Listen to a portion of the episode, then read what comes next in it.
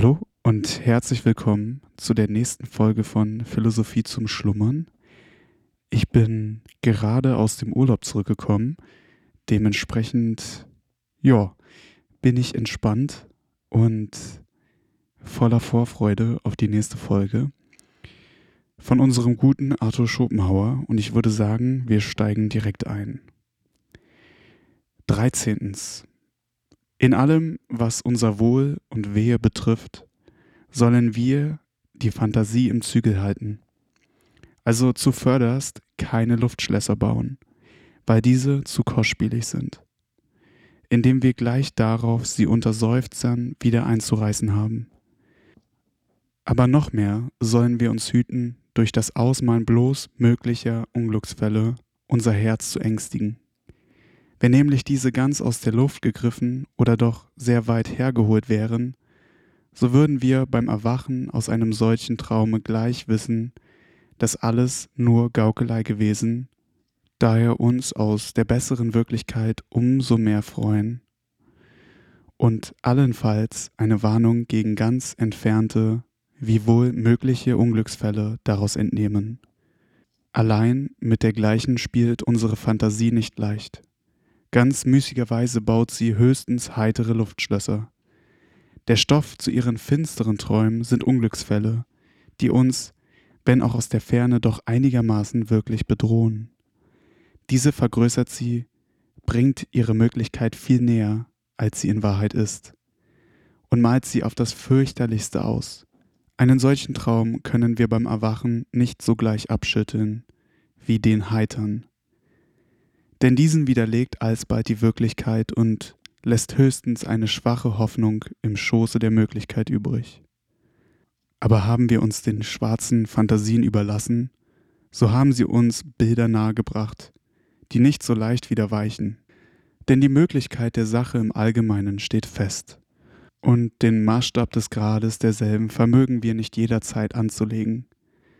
Sie wird nun leicht zur Wahrscheinlichkeit, und wir haben uns der Angst in die Hände geliefert. Daher also sollen wir die Dinge, welche unser Wohl und Wehe betreffen, bloß mit dem Auge der Vernunft und der Urteilskraft betrachten. Folglich trockener und heller Überlegung mit bloßem Begriffen in abstraktem Operieren. Die Fantasie soll dabei aus dem Spiele bleiben. Denn urteilen kann sie nicht, sondern bringt bloße Bilder vor die Augen, welche das Gemüt unnützer und oft sehr peinlicherweise bewegen. Am strengsten sollte diese Regel abends beobachtet werden. Denn wie die Dunkelheit uns furchtsam macht und uns überall Schreckensgestalten erblicken lässt, so wirkt ihr analog die Undeutlichkeit der Gedanken, weil jede Ungewissheit Unsicherheit gebiert. Deshalb nehmen wir abends, wenn die Abspannung Verstand und Urteilskraft mit einer subjektiven Dunkelheit überzogen hat, der Intellekt müde und verwirrt ist, und den Dingen nicht auf den Grund zu kommen vermag.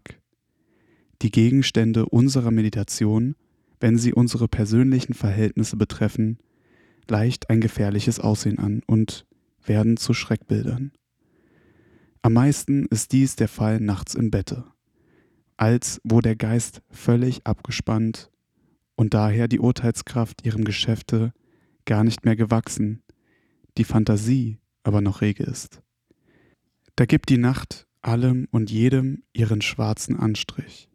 Daher sind unsere Gedanken vor dem Einschlafen oder gar beim nächtlichen Erwachen meistens fast ebenso arge pechschwarz, ja entsetzlich. Am Morgen sind dann alle solche Schreckbilder so gut wie die Träume verschwunden. Dies bedeutet das spanische Sprichwort. Die Nacht ist gefärbt, weiß ist der Tag. Aber auch schon abends, sobald das Licht brennt, sieht der eigene Verstand wie das Auge nicht so klar wie bei Tage. Daher diese Zeit nicht zur Meditation ernster, zumal unangenehmer Angelegenheiten geeignet ist.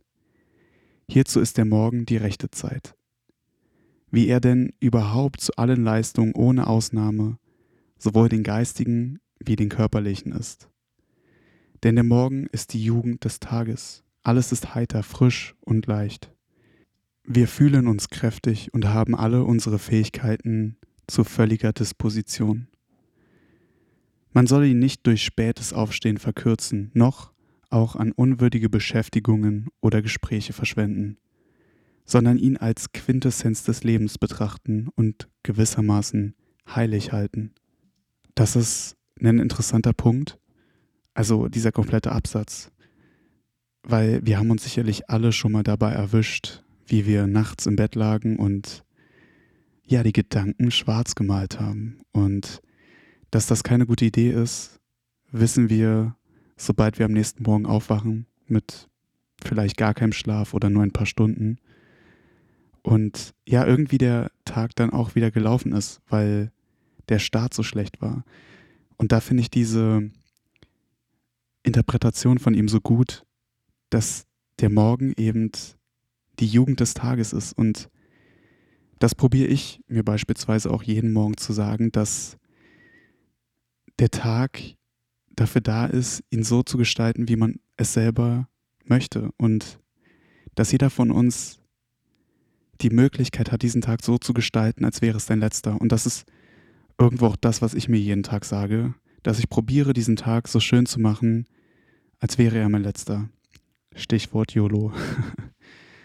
Aber ich, ich denke trotzdem, dass es echt wichtig ist und ich genau aus diesem Grund eben doch gerne früh aufstehe und jeden Morgen meditiere und stretche.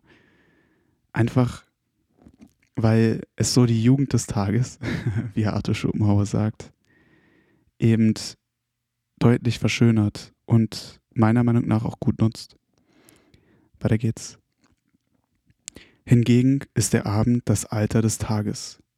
Wir sind abends matt, geschwätzig und leichtsinnig. Jeder Tag ist ein kleines Leben, jedes Erwachen und Aufstehen eine kleine Geburt, jeder frische Morgen eine kleine Jugend und jedes zu Bett gehen und einschlafen ein kleiner Tod. Wunderschönes Zitat, jeder Tag ist ein kleines Leben. Den finde ich wirklich richtig gut. Ich glaube, das wird auch die, kommt in die Beschreibung von dieser Folge. Weiter geht's. Überhaupt aber hat Gesundheitszustand, Schlaf, Ernährung, Temperatur, Wetter, Umgebung und noch viel anderes Äußerliches auf unsere Stimmung und diese auf unsere Gedanken einen mächtigen Einfluss. Daher ist wie unsere Ansicht eine Angelegenheit, so auch unsere Fähigkeit zu einer Leistung so sehr der Zeit und selbst dem Ort unterworfen. Darum also nehmt die gute Stimmung wahr, denn sie kommt so selten. Da hatte ich auch wieder ein Beispiel, was ich jetzt aus dem Urlaub nehmen kann. Da war ein Kumpel von mir schon die letzten zwei Tage wirklich betrübt darüber, dass wir wieder nach Hause fahren und dass ihn die, ja, die alltäglichen Geschäfte und sein Alltag wieder einholen. Und da dachte ich mir, warum machst du dir jetzt schon so einen Kopf darüber, was in zwei Tagen ist, wenn du diese zwei Tage hier eigentlich noch genießen kannst? Und da kommen wir wieder auf diesen Punkt zurück. Jeder Tag ist ein kleines Leben. Man hat selber den Einfluss darauf, wie dieses Leben aussieht. Und klar kannst du dir darüber Gedanken machen, dass es vielleicht, auch Stichwort vielleicht, in zwei Tagen wieder alltäglich wird und dadurch du wieder in deinen Strudel gerissen wirst. Nichtsdestotrotz solltest du die Stimmung, die da ist, die gute Stimmung, wahrnehmen und wertschätzen. Und nicht schon bevor du überhaupt wieder raus bist, vermiesen. Ja. Und weiter geht's.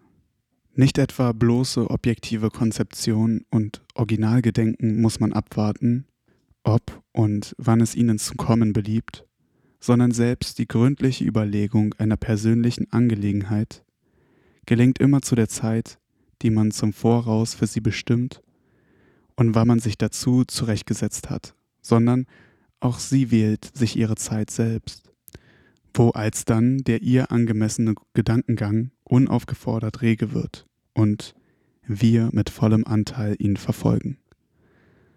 Zur anerfohlenen Zügelung der Fantasie gehört auch noch, dass wir ihr nicht gestatten, ehemals erlittenes Unrecht, Schaden, Verlust, Beleidigungen, Zurücksetzungen, Kränkungen und dergleichen uns wieder zu vergegenwärtigen und auszumalen, weil wir dadurch den längst schlummernden Unwillen, Zorn und alle gehässigen Leidenschaften wieder aufregen, wodurch unser Gemüt verunreinigt wird. Denn nach einem schönen, vom Neuplatoniker Proklus beigebrachten Gleichnis ist wie in jeder Stadt neben den edlen und ausgezeichneten auch der Pöbel jeder Art wohnt, so in jedem auch dem edelsten und erhabensten Menschen das ganze Niedrige und Gemeine der menschlichen, ja tierischen Natur der Anlage nach vorhanden. Dieser Pöbel darf nicht zum Tumult aufgeregt werden, noch darf er aus dem Fenster schauen, da er sich hässlich ausnimmt. Die bezeichneten Fantasiestücke sind aber die Demagogen desselben. Hierher gehört auch, dass die kleinste Widerwärtigkeit, sei sie vom Menschen oder Dingen ausgegangen, durch fortgesetztes Brüten darüber und Ausmalen mit grellen Farben und nach vergrößertem Maßstabe zu einem Ungeheuer anschwellen kann, darüber man außer sich gerät. Alles Unangenehme sei man vielmehr höchst prosaisch und nüchtern auffassen, damit man es möglichst leicht nehmen könne. Wie kleine Gegenstände dem Auge nahe gehalten, unser Gesichtsfeld beschränkend die Welt verdecken. So oft werden die Menschen und Dinge unserer nächsten Umgebung, so höchst unbedeutend und gleichgültig sie auch seien, unsere Aufmerksamkeit und Gedanken über die Gebühr beschäftigen. Dazu noch auf unerfreuliche Weise und werden wir wichtige Gedanken und Angelegenheiten verdrängen. Dem soll man entgegenarbeiten. Auch wieder ein interessanter Punkt. Und hierbei geht es, glaube ich, darum, dass man probieren sollte, sein Un Umfeld so zu gestalten, dass man in diesem Umfeld am besten zu sich selbst wird und seine Fähigkeiten vielleicht ausarbeitet. Also ist jetzt komisch gesprochen, aber es geht im Endeffekt darum, dass wenn ich in meinem Umfeld Leute habe, die mich runterziehen, ich eher dazu tendiere, die Stimmung derer zu übernehmen und ich genau aus diesem Grund eigentlich mich mit oder mit Leuten umgeben sollte, die mir gut tun, die mich in dem bestärken, was ich mache. Und das heißt ja nicht, dass ich von vornherein davon ausgehe, dass die Meinung oder die Art und Weise, wie andere Leute sich in meiner Umgebung mir gegenüber verhalten, mich beeinflusst, sondern das ist natürlich. Und wir wissen alle ganz genau, dass es stimmt, dass wenn wir Leute in unserem Freundeskreis haben, die immer gute Laune haben, wir uns auch von dieser guten Laune anstecken können. Und andersrum genauso. Und ich kann mir gut vorstellen, dass Arthur Schopenhauer das auch damit meint. 14. Beim Anblick dessen, was wir besitzen, steigt gar leicht in uns der Gedanke auf, wie wenn das mein wäre. Und er macht uns die Entbehrung fühlbar. Stattdessen sollten wir öfter fragen, wie wenn das nicht mein wäre. Ich meine, wir sollten das, was wir besitzen, bisweilen so ansehen, uns bemühen, wie es uns vorschweben würde, nachdem wir es verloren hätten. Und zwar jedes, was es auch sei. Eigentum, Gesundheit, Freude, Geliebte, Weib, Kind, Pferd und Hund. Denn meistens belehrt uns erst der Verlust über den Wert der Dinge.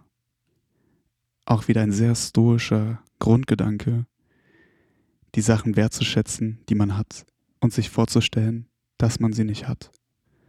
Ich hatte hier, glaube ich, auch mal ein Beispiel erwähnt, dass Leute, die diesen stoischen Grundgedanken extrem verfolgen, sich eben auch bestimmten Situationen aussetzen, wo sie wertschätzen, dass sie bestimmte Dinge haben oder eben nicht.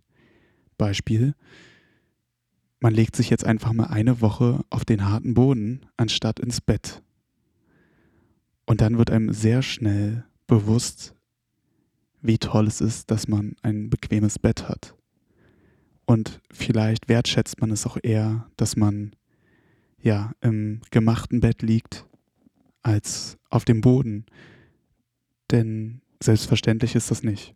Weiter geht's. Hingegen infolge der anempfohlenen Betrachtungsweise derselben wird erstlich ihr Besitz uns unmittelbar mehr als zuvor beglücken.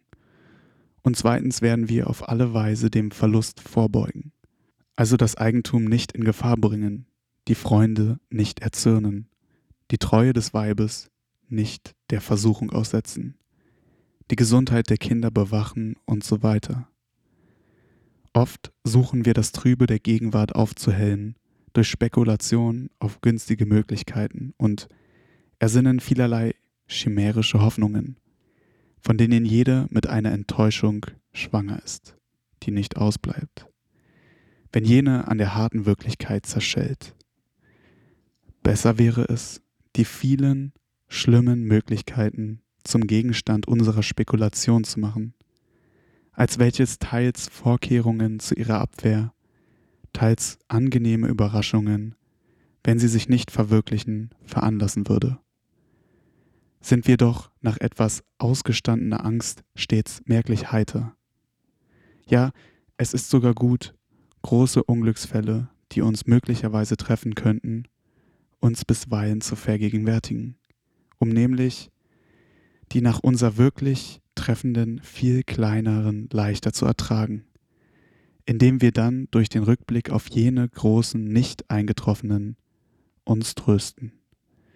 Über diese Regel ist jedoch die ihr vorhergegangene nicht zu vernachlässigen.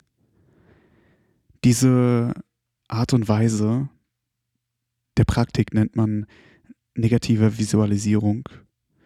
Ich glaube, das habe ich hier auch schon mal angesprochen, dass man im Endeffekt immer von dem Schlimmsten ausgeht, weil man dadurch nicht enttäuscht wird. Und ich denke, dass es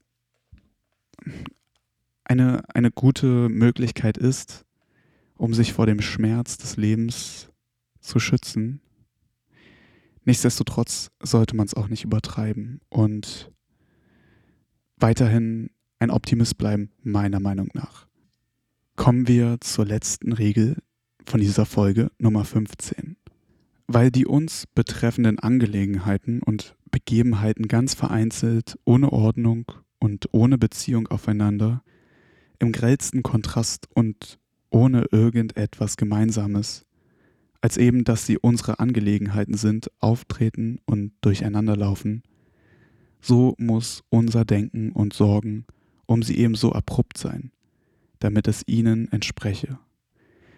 Sonach müssen wir wenn wir eines vornehmen, von allen anderen abstrahieren und uns der Sache entschlagen, um jedes zu seiner Zeit zu besorgen, zu genießen, zu erdulden, ganz unbekümmert um das Übrige.